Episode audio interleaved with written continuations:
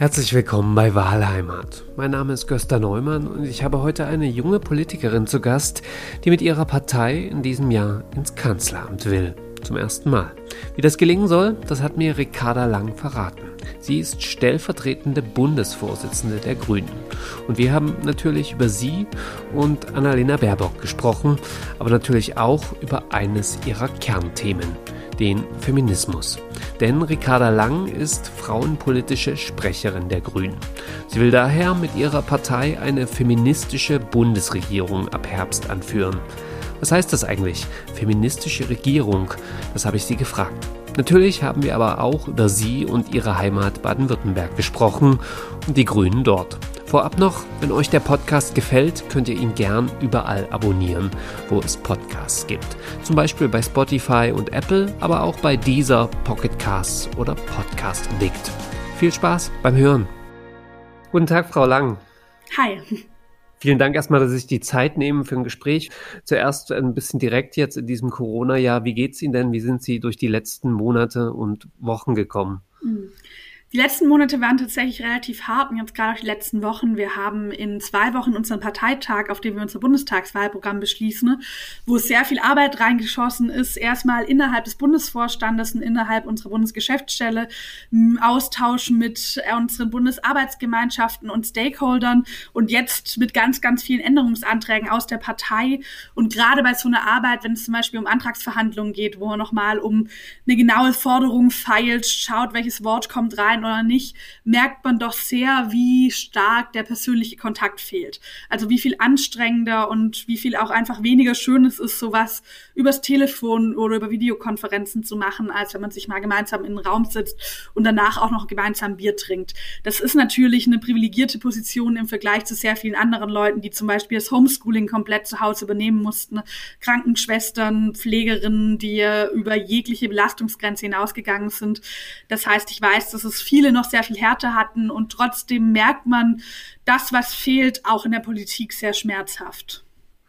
Sie kennen das ja jetzt schon von dem Landesparteitag der Grünen, der war ja auch digital. Ist man da dann überhaupt noch aufgeregt, weil man ist ja quasi in einem fast leeren Raum und die Mitglieder schauen nur noch zu. Also es fehlt einem ja jegliche Kommunikation. Also Grünen Parteitage sind ja dafür bekannt, dass da ein bisschen bessere Stimmung ist. Ich war sehr viel aufgeregter, als ich bei einer Rede vor einer großen Halle war, weil man da ja auch direkt das Feedback kriegt. Man kriegt eine Stimmung mit. Man merkt, Leute hören einem zu. Man merkt, wenn man einen guten Punkt setzt oder vielleicht einen leidenschaftlichen Punkt setzt, dann gibt es Applaus, dann reagieren Leute darauf. Während in so einer Halle ist es ein ganz komisches Gefühl, weil es ja, damit man sozusagen eine groß genug Bühne hat und sowas, immer noch sehr, sehr große Hallen sind. Da sitzen dann aber statt 500 Leuten 15 vielleicht 25 Leute drin, also das Technikteam, das organisatorische Team. Und man spricht in so eine Kamera und hält irgendwie eine leidenschaftliche Rede über Teamgefühl, ja. aber steht da ganz alleine auf dieser Bühne oben. Mich hat es auf jeden Fall sehr viel aufgeregter gemacht. Ich freue mich sehr darauf, wenn wir hoffentlich, der Parteitag jetzt im Juni wird auch noch digital sein, aber vielleicht im Herbst wieder zusammenkommen können. Mir nimmt das eher Aufregung, wenn man spürt, dass man Teil von einem gemeinsamen Team ist.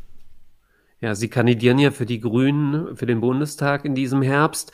Wie sind Sie eigentlich zu der Partei, zu den Grünen gekommen? Mhm. Ich glaube, dass viele der Themen, die ich bei den Grünen bearbeite, die mich zu den Grünen gefasst haben, mich schon eigentlich ganz, ganz früh beschäftigt haben, aber für mich jetzt nie so wirklich politisch fassbar waren. Ich bin äh, mit einer alleinerziehenden Mutter aufgewachsen, die als Sozialarbeiterin in einem Frauenhaus gearbeitet hat. Dann, als ich am Ende meiner Teenagerzeit war, ihren Job verloren hat, weil dieses Frauenhaus wegen mangelnder Finanzierung geschlossen hat. Mhm. Das heißt, ich habe sehr konkret in meiner eigenen Kindheit mitbekommen, dass man sich von Dankbarkeit und gesellschaftlicher Bedeutung keine Miete leisten kann. Und wie hart es ist, wenn man sozusagen, wenn Leute so viel Verantwortung übernehmen und trotzdem das Geld kaum reicht, trotzdem man immer kurz vom Burnout steht. Und das war eigentlich ein Gefühl von Ungerechtigkeit, sowohl was die Arbeit von Frauen angeht, als auch was die Arbeit von den Menschen, die die Grundlage unseres Sozialsystems, unseres sozialen Zusammenlebens angeht, bilden, die mich schon als Kind, als Jugendliche sehr umgetrieben hat und ich hatte aber nie wirklich Worte dafür, ich konnte es nicht so einordnen. Mhm. Und mit 18 hatte ich dann so einen Punkt, wo ich dachte, ich habe mein Abitur gemacht, hatte eine gewisse freie Zeit zwischen Schule und Beginn meines Studiums und dachte, okay, ich habe Lust, mich noch mal stärker einzubringen, ich habe Lust, noch mal auch irgendwie aktiver zu werden und habe mir dann die verschiedenen Parteien angeschaut. Und bei mir war es dann gerade spannenderweise nicht das Ökothema, nicht das Klimathema, nicht das Umweltthema, ja. Sondern das Frauenthema und das soziale Thema, wo ich das Gefühl hatte, das sind die Grünen diejenigen, die das am glaubwürdigsten, äh, am prioritärsten behandeln und bin dann einfach mal bei der Grünen Jugend beziehungsweise der Grünen Hochschulgruppe vorbeigeschaut. Und für mich war es ein total schöner Moment, weil eigentlich ich dort gemerkt habe, dass diese Erfahrungen, die ich als Kind gemacht habe, die Erfahrungen, die meine Mutter gemacht hat, kein Zufall sind, nicht irgendwie vom Himmel gefallen sind, sondern dass die Teil von gesellschaftlichen Strukturen sind und dass wir aber gemeinsam an diesen Strukturen was verändern können. Das war ein total ermächtigender Moment. Der Anfang Ihrer Geschichte hat mich so ein bisschen an eine klassische SPD-Geschichte erinnert. Dieser Umswitch, haben Sie dann auch mal die SPD ausprobiert oder sind bei den Jusos vorbeigeschaut? Tatsächlich nicht, aber ich hatte immer ein sehr freundschaftliches Verhältnis zu den Jusos und habe gerade in meiner Zeit, ich war immer Wunschsprecherin der Grünen Jugend, damals war Kevin Kühnert noch bin, ähm, der Vorsitzende der Jusos, wir haben da sehr eng zusammengearbeitet, weil es, glaube ich, viele gemeinsame Themen gibt und auch auf beiden Seiten dieses Bewusstsein darüber, dass eben die sozial-ökologische Transformation beides sein muss oder sie nicht sein wird. Aber was mich doch auch gerade bei diesen Themen immer bei den Grünen gehalten haben, dass ich das Gefühl hatte, dass die Grünen sehr viel früher die Veränderung von dem, was man ja Working Class vielleicht nennen würde, also die SPD doch sehr lange festgehalten hat an dem Bild von, das ist der weiße Industriearbeiter und das ist die Arbeiterinnenschaft, um die wir uns kümmern müssen, das sind die sozialen Fragen, die uns beschäftigen. Und das sind wichtige soziale Fragen. Mir geht es gar nicht darum, das auszuspielen, zu sagen, kümmert euch nicht mehr um die Kohlekumpel oder sowas. Das fände ich auch zynisch. Aber zu erkennen, dass die Arbeiterinnenschaft schon lang viel diverser ist, dass sie von Frauen getragen wird, die in den systemrelevanten Berufen schuften, von Migrantinnen, die in der Pflege die schlechtesten Löhne bekommen. Und das anzuerkennen und diese Verbindung von der sozialen Politik, von der Arbeiterin, von dem Ausbau von Arbeiterinnenrechte und einer Antidiskriminierungspolitik, das war das, was, glaube ich, für mich die Grünen ausgemacht haben, weshalb sie für mich mehr die soziale Vision für das nächste Jahrhundert oder für das Jahrhundert, in dem wir jetzt leben haben. Wie ist es dann gekommen, von einer quasi passiven Mitgliedschaft auch jetzt aktiv zu kandidieren? Also, dass man nicht nur sagt, ich gehe zu Veranstaltungen, unterstütze meinen lokalen Bundestagsabgeordneten oder bin hier mal auf einer Demo, sondern ich will das zu meinem Job machen. Bei mir ging das tatsächlich relativ schnell, also nicht der Jobteil, der kam dann eher auch überraschend für mich selbst, aber ganz am Anfang, dass ich sehr aktiv geworden bin. Ich war schon immer relativ meinungsstark, das heißt, war immer relativ schlecht darin, passiv in Veranstaltungen zu sitzen und mich nicht einzumischen, sondern hatte dann auch Lust mitzumachen. Und wie gesagt, für mich war das eigentlich ein totaler Aha-Moment, wo ich eben dieses Gefühl hatte von, okay, krass, ich kann Teil dieser Veränderung sein, ich kann mich mit anderen zusammentun. Das hat mir unglaublich viel Freude gebracht, das hat mir unglaublich viel Kraft gebracht und habe dann angefangen, mich bei der Grünen Hochschulgruppe erst vor allem im hochschulpolitischen Bereich zu engagieren, dann immer stärker bei der Grünen Jugend und wurde dann irgendwann Bundessprecherin der Grünen Jugend. Und das war so ein bisschen für mich der Moment in diesen zwei Jahren, wo ich gemerkt habe, okay, das ist wirklich eine Leidenschaft. Das ist das, was ich machen will. Und als meine Zeit bei der Grünen Jugend, also die Bundessprecherin-Zeit zu Ende gegangen ist, hatte gerade meine Vorgängerin als frauenpolitische Sprecherin bei den Grünen, Gesine Agena, angekündigt, dass sie aufhören will. Und eigentlich war das der Punkt, wo ich damals gedacht habe, jetzt mache ich mein Studium fertig. Und dann habe ich aber gemerkt, naja, das ist doch gerade so ein entscheidender Moment. Also diese drei, vier, fünf, sechs Jahre, in denen wir uns gerade befinden, da entscheidet sich, ob wir es schaffen, die Klimakrise zu bezwingen. Da entscheiden sich die Fragen jetzt natürlich auch vor allem gerade nochmal, wie wir aus der Corona-Krise rauskommen. Da entscheidet sich, ob wir Status quo oder Aufbruch.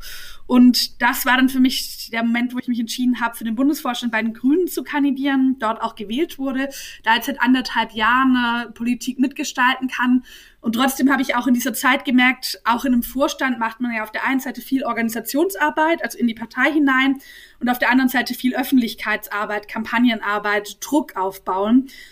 Und gerade aber bei den klimapolitischen Themen habe ich gemerkt, dass das nicht reicht. Dass wir zwar an vielen Stellen die gesellschaftlichen Mehrheiten haben, dass der Druck da ist und mhm. dass sich trotzdem viel zu wenig politisch verändert, wenn das sich nicht in die Entscheidungsgremien überträgt, wenn sich das nicht in konkrete parlamentarische Mehrheiten überträgt. Und das war der Punkt, wo ich gesagt habe, ich will für den Bundestag kandidieren, weil ich will auch an den Entscheidungsstellen sitzen. Ich will nicht nur von außen Druck machen, sondern ich will mit Teil davon sein, die Gesetze zu erlassen, die unsere Zukunft besser machen. Und ja, so kam die Kandidatur zustande. Das ging ja bei Ihnen jetzt relativ schnell, war ja innerhalb kürzester Zeit sozusagen, dass Sie den Aufstieg innerhalb Ihrer Partei geschafft haben. Ist das ein besonders grünes Phänomen, dass die Partei da offener ist? Oder wie sehen Sie das? Ich denke, es ist kein rein grünes Phänomen. Ich glaube, wir erleben es gerade, dass an ganz vielen Stellen junge Menschen sehr viel stärker in die Politik drängen. Wir erleben, glaube ich, eine junge Generation, jetzt gerade wenn ich auch an meine Generation denke, die noch aufgewachsen ist, so ein bisschen mit dieser Vorstellung von, du kannst im Individuellen und im Kleinen die Welt verändern. Also ist anders, kauf anders ein, kauf Avocados, kauf keine Avocados. Und die aber irgendwann gemerkt hat, naja, ich habe jetzt echt lange irgendwie keine Avocados mehr gekauft, aber trotzdem wird noch Kerosin subventioniert und unsere Zukunft in Kohlekraftwerken verheizt. Vielleicht vielleicht sind die Probleme strukturell und nicht individuell. Und deshalb erleben wir es nicht nur bei den Grünen, sondern auch, was ich jetzt mitbekommen habe, in der SPD drängen sehr viele junge Menschen ins Parlament. Bei den jungen Liberalen gibt's, glaube ich, eine junge Generation, die jetzt auch die FDP so ein bisschen aufrütteln will. Ähm, das heißt, das ist kein spezifisches Phänomen, was aber bei uns natürlich schon länger der Fall ist und was uns, glaube ich, auch stark gemacht hat in den letzten Monaten, in den letzten Jahren, die Grünen, dass diese Ochsentour durch die Institutionen, also du musst erst mal 20 Jahre lang Plakate geklebt haben und dann darfst du dich beim Kreisvorstand bewerben und dann darfst du in fünf Jahren zum Landesdelegiertentreffen gehen, dass es das nicht gibt, sondern dass wir eine ja, Mitmachpartei, wo Leute sehr schnell mitmachen können, sehr schnell reinkommen können, auch wirklich Verantwortung übernehmen können. Und das führt natürlich dazu, dass wir auch schnell neue Impulse einnehmen, dass Leute aus Bewegungen jetzt bei uns für, die, für das Parlament kandidieren. Das ist auf jeden Fall schon eine grüne Stärke. Lassen Sie uns über Baden-Württemberg sprechen, Ihre Heimat. Sie kandidieren ja für Schwäbisch Gmünd und Backnang mhm. für den Bundestag. Und wie kann man sich die Region vorstellen?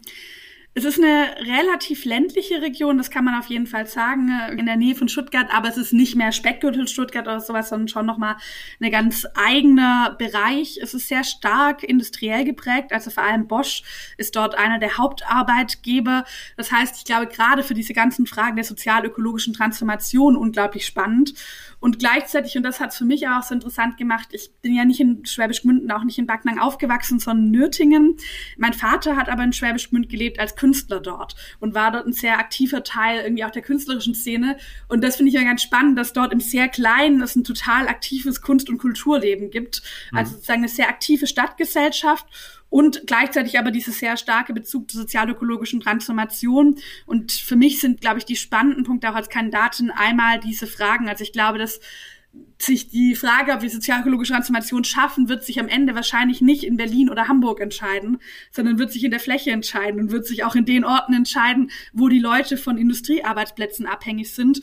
Und auch das ist eine sehr ländlich geprägte Region ist und das sehe ich auch ein bisschen als ja Herausforderung, aber auch Anspruch an mich selbst zu zeigen, dass die Themen, die ich bearbeite, eben nicht nur für Städterinnen funktionieren, sondern gerade auch im ländlichen Raum wichtig sind. Es gibt ja das Klischee, wie man sich Menschen in Baden-Württemberg vorstellt, hier aus meiner Kölner Perspektive, so ein bisschen sorgsam, ein bisschen spießig, sehr wohlhabend. Was ist da dran? Ist das so bei Ihnen? Also ein bisschen spießig wahrscheinlich schon manchmal. Also die äh, Türschilder mit Kehrwoche sind keine Erfindung von außerhalb von Baden-Württemberg, sondern die hängen auf jeden Fall bei meiner Mutter im Treppenhaus, in einem Mehrfamilienhaus in Baden-Württemberg das gibt es durchaus, also dieses sehr bedacht auch auf Ordnung, auf Regeln und sowas zu sein. Ähm, und sehr wohlhabend, das ist natürlich in vielen Teilen, ähm, glaube ich, eine Vergleichsfrage. Also natürlich wäre es falsch zu sagen, dass wir die gleichen Probleme mit Infrastruktur, Einbrüchen oder Armut haben, wie sie zum Beispiel im Ruhrgebiet, wie ich habe jetzt meinen, einer meiner besten Freunde kandidiert in Bochum für das Parlament. Das sind andere Probleme, die man sieht.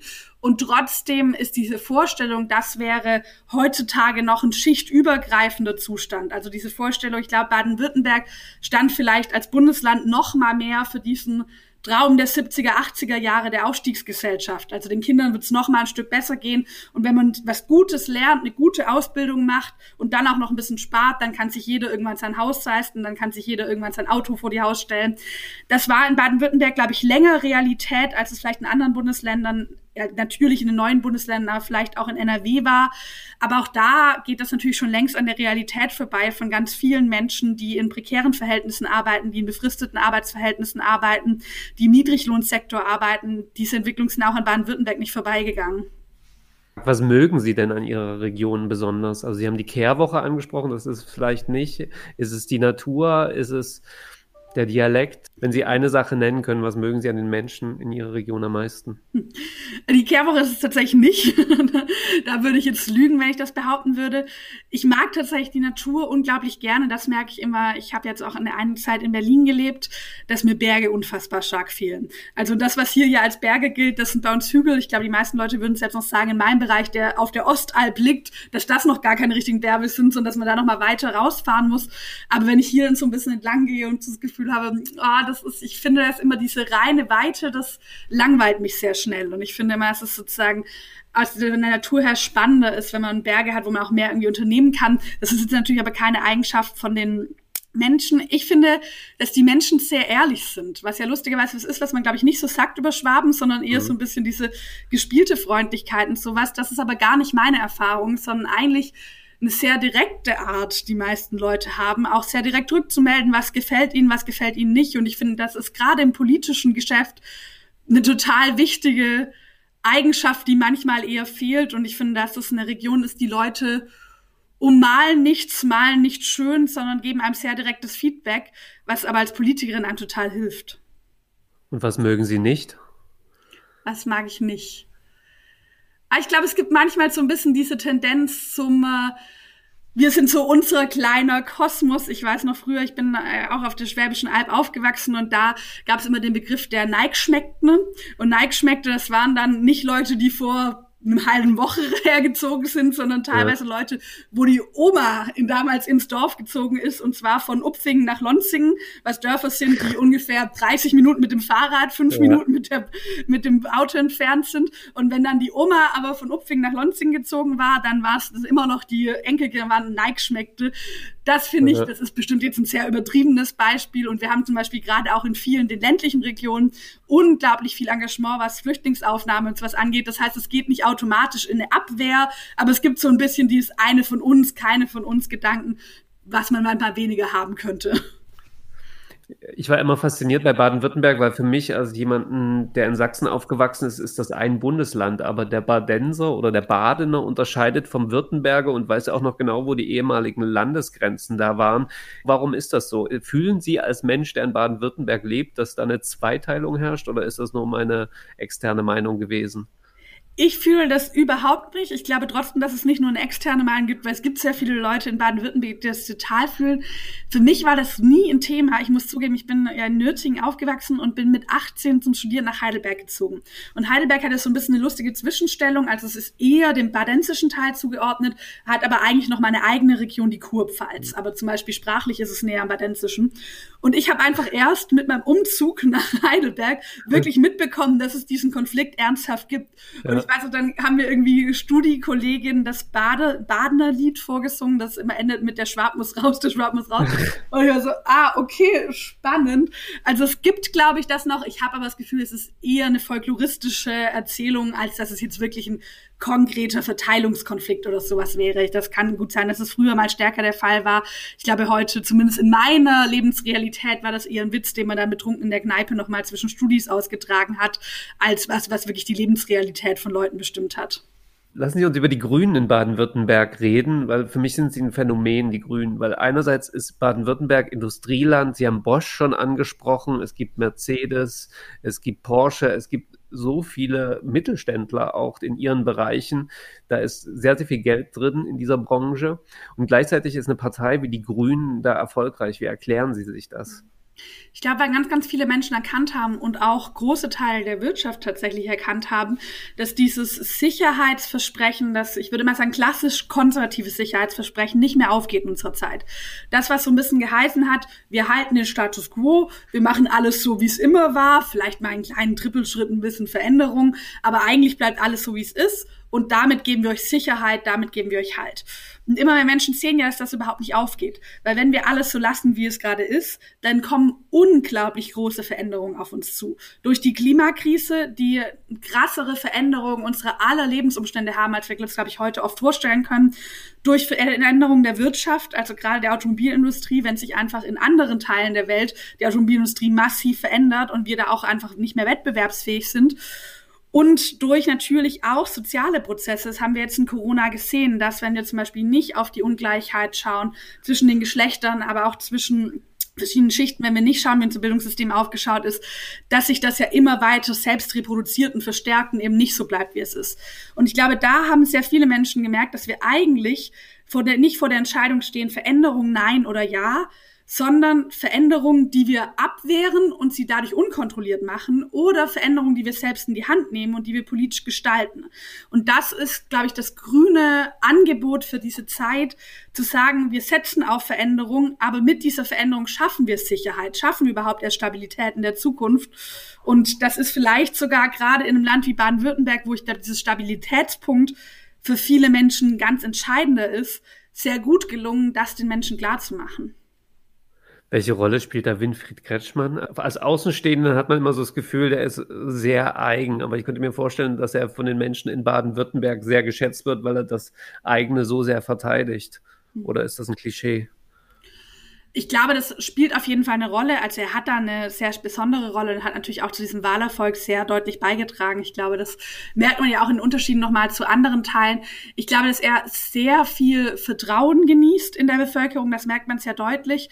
Und da spielt vielleicht dieser Punkt, den Sie gerade angesprochen haben, mit auch dem glaubt man so ein bisschen, dass er das sagt, was er meint, und der, der bleibt da auch so ein bisschen bei sich. Das spielt da, glaube ich, auf jeden Fall eine Rolle. Ich glaube, dass Authentizität in der Politik was unfassbar Wichtiges ist und tatsächlich vielleicht auch in den letzten Jahren noch mal wichtiger geworden ist, obwohl es jetzt eher anekdotische Evidenz ist, als dass ich da Studien dazu hätte. Aber wir haben ja schon in den letzten Jahren einen gewissen Vertrauensverlust in Politik erlebt an vielen Stellen. Einmal was die Handlungsfähigkeit von Politik angeht, das erleben wir in einer jungen Generation, die sagt, warum schafft ihr es nicht mal eine klimaneutrale Politik zu machen? Und das erleben wir jetzt während Corona, wo Leute sind so, okay, wie kann es sein, dass nach einem Jahr die Gesundheitsämter immer noch nicht digitalisiert sind? Aber auf der anderen Seite sehen wir natürlich auch durch solche Mastendeals, Spendenaffären, wo Leute das Gefühl haben, das ist Politik vor allem in den eigenen Geldbeutel und nicht für das Gemeinwohl. Und diese Form von Selbstbereicherung. Und ich glaube, dass in diesen Zeiten Leute, die Vertrauen geben und diese Authentizität ausstrahlen im Sinne von, ich mache Politik für euch und nicht in erster Linie für mich und vielleicht auch nicht in erster Linie für meine Partei, dass das relativ hoch gewertschätzt wird. Und das denke ich, dass viele Leute das auch in Winfried Kretschmann Jahren sehen. Lassen Sie uns von den Grünen in Baden-Württemberg zu den Grünen im Bund kommen, in Berlin, wofür Sie ja auch kandidieren. Was können denn die Bundesgrünen von den Baden-Württemberger Grünen übernehmen oder sich abgucken? Hm. Ich glaube, was gerade die letzten fünf Jahre sehr gut ähm, funktioniert hat, ist, das wurde immer so ein bisschen als die Politik des Gehörtwerdens bezeichnet. Es gab eine Staatssekretärin Baden-Württemberg, die sehr viel zu diesem Thema Bürgerinnenbeteiligung gearbeitet hat. Zum Beispiel hatte Baden-Württemberg ja, glaube ich, ich hoffe, dass ich jetzt keinem anderen Bundesland irgendwas abspreche, meiner Meinung nach den ersten Bürgerinnenrat. Der hat damals über diese Frage von Abgeordnetendiäten gesprochen.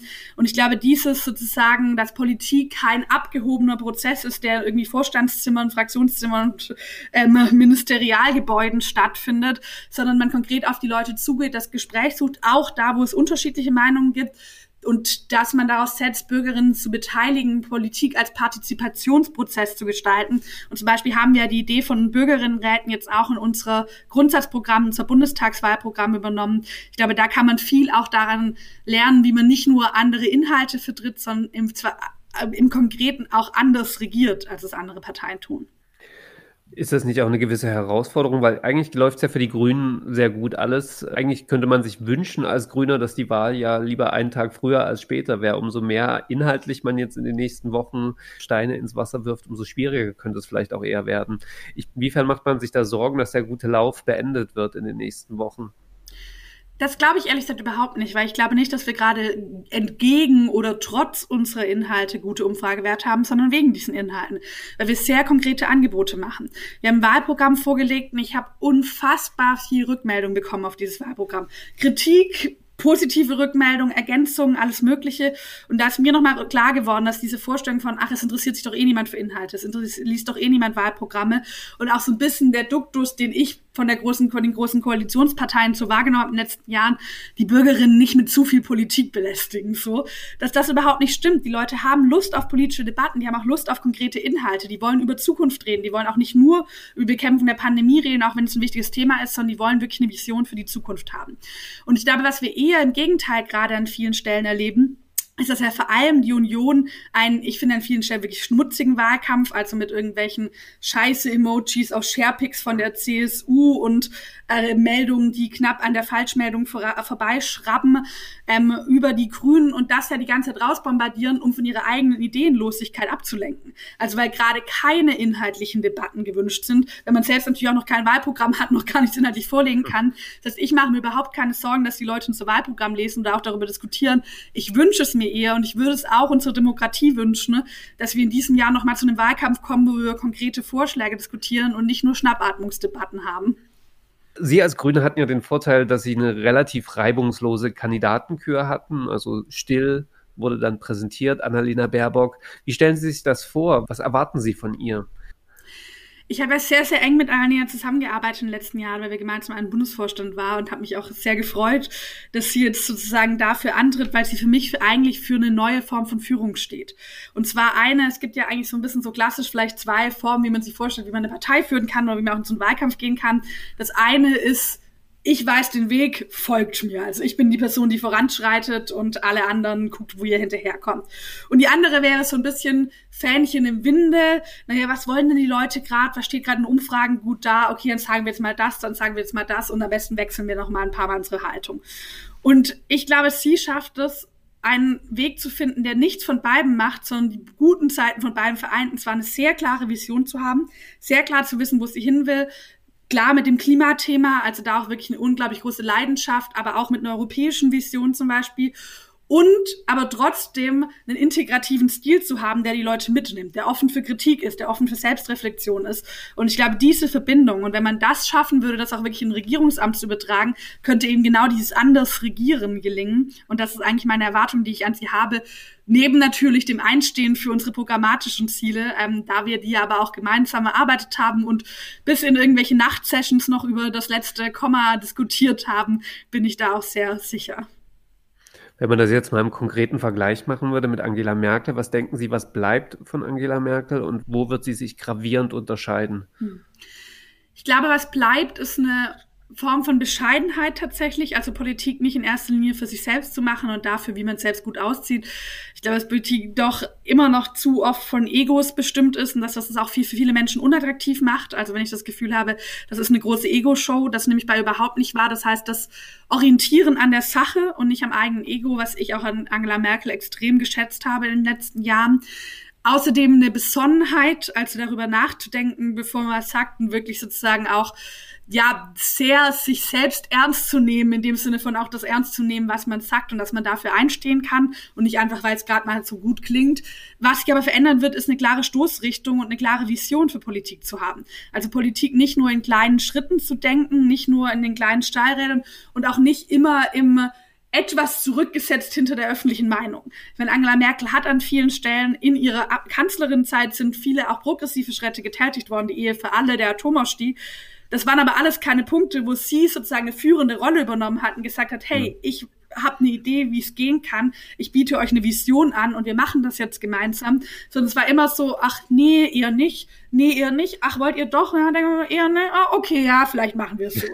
und ich glaube, das ist zu langsam. Also wenn wir die sozial-ökologische Transformation haben, die werden wir nicht in diese Form kommen, weil dann sind wir schlichtweg zu langsam als Gesellschaft. Und ich glaube, da eine Entschlossenheit und eine Vision zu haben, das wird sich ändern mit den Grünen in den nächsten Jahren. Was erhoffen Sie sich denn für die Zeit nach der Wahl? Schwarz-Grün, Grün-Rot, Rot-Rot-Grün? Welches Farbenspiel wäre Ihnen denn persönlich am liebsten?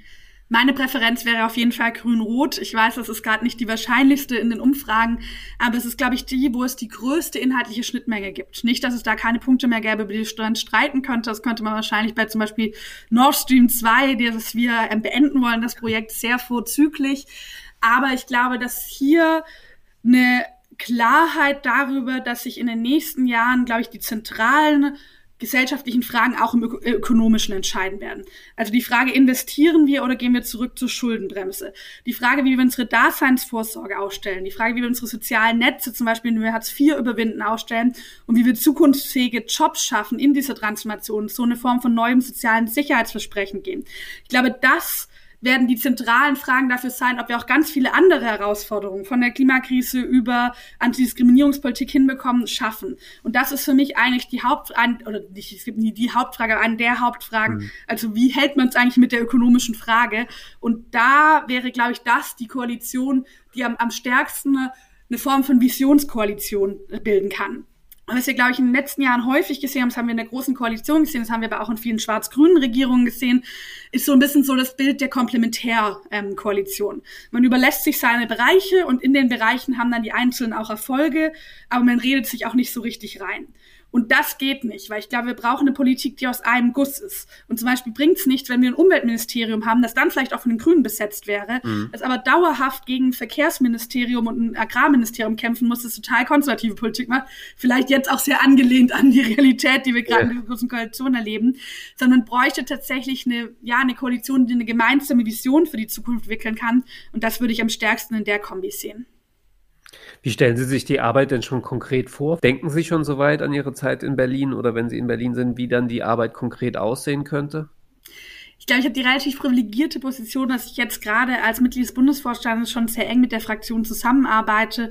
Also wir nehmen zum Beispiel an den Fraktionssitzungen teil oder auch an den Sitzungen der Arbeitskreise, in meinem Fall dann für Familie, Frauen, Jugend, Gesundheit und Wissenschaft. Und ich habe auch mal studentische Hilfskraft im Bundestag gearbeitet. Das heißt, ich habe schon ein ganz gutes Bild davon, wie so der Alltag aussieht, was zur normalen Arbeit von Bundestagsabgeordneten gehört, was mir da auch eine gewisse Sicherheit gibt im Moment. Gleichzeitig bin ich gerade noch überhaupt nicht an dem Punkt und fände es auch falsch, jetzt darüber nachzudenken oder mich darauf zu fokussieren, welche Sprecherinnenposten will man, welche Ausschüsse nimmt man. Weil ich glaube, wir sollten auch gucken, dass wir gerade bei hohen Umfragewerten auf dem Teppich bleiben und dass man jetzt nicht einfach damit rechnet, sondern es gilt wirklich in diesem Jahr noch, um jede Stimme zu kämpfen.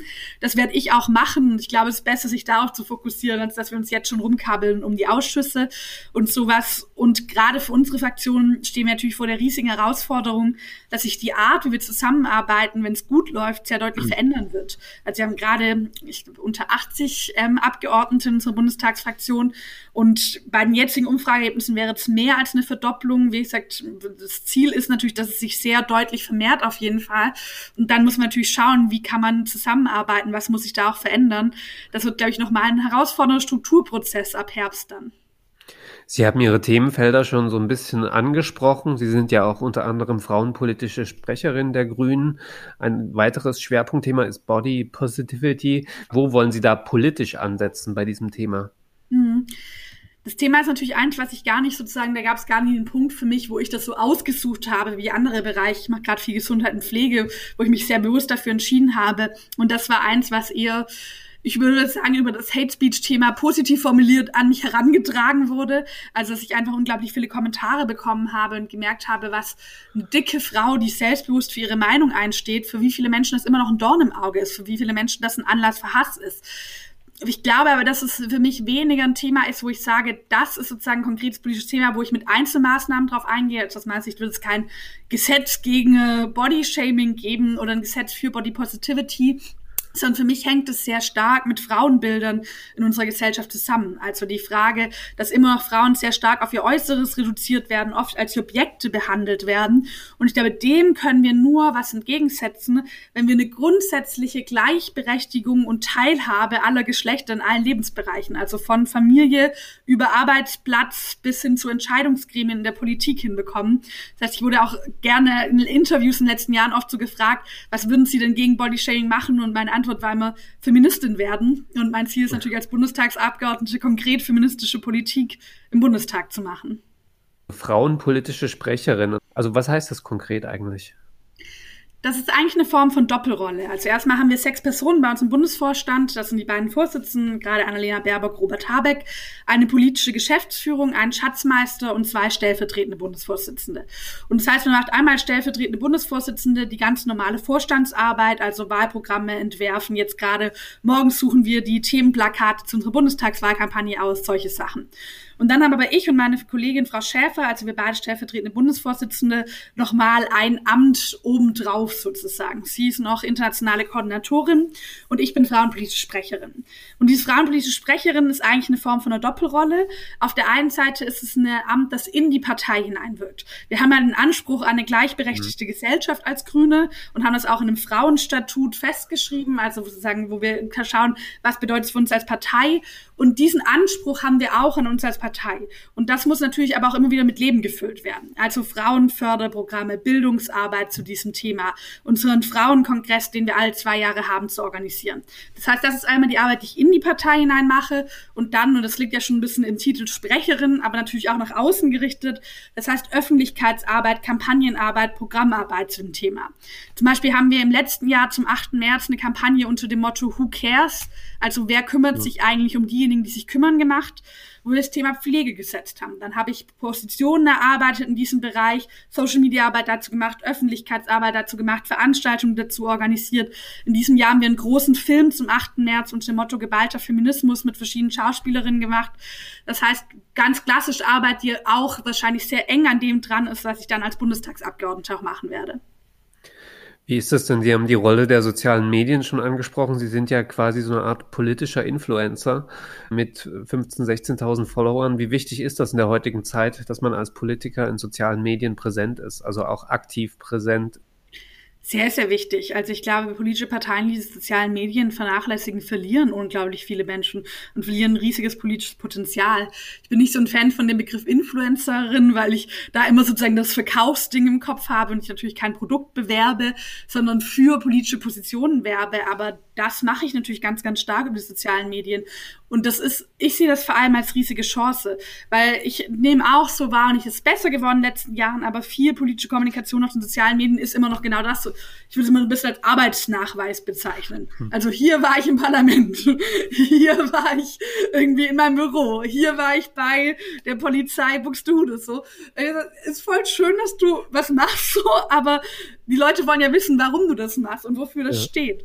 Und aber gerade Instagram, was ich am gernsten benutze, gibt einem total viele Möglichkeiten, wirklich darüber zu erklären, was sind meine Positionen, was treibt mich gerade um, warum machen wir das, was treibt euch auch um, also auch mit den Leuten ins Gespräch zu kommen, was ist eure Haltung zu diesem Thema. Und ich glaube, dass soziale Medien sind Teil unserer Demokratie und politische Parteien sollten in allen Bereichen der Demokratie eine meinungsbildende Kraft haben und auch einen Austausch haben. Und das ist ja eigentlich ein Geschenk für Politikerinnen, dass wir heute so leicht mit Bürgerinnen aus dem gesamten Bundesgebiet und sogar international ins Gespräch kommen können. Das sollten wir nutzen. Wie erklären Sie sich Ihren Erfolg da in den sozialen Medien? Ist das, weil Sie zu verschiedensten Themen Positionen beziehen oder weil Sie einfach sehr, sehr aktiv sind? Wie würden Sie das beschreiben? Ist immer komisch, bei sowas über sich selbst zu reden und so sich selbst. Aber ich glaube, was gut funktioniert, ist eine Form von Natürlichkeit und Direktheit.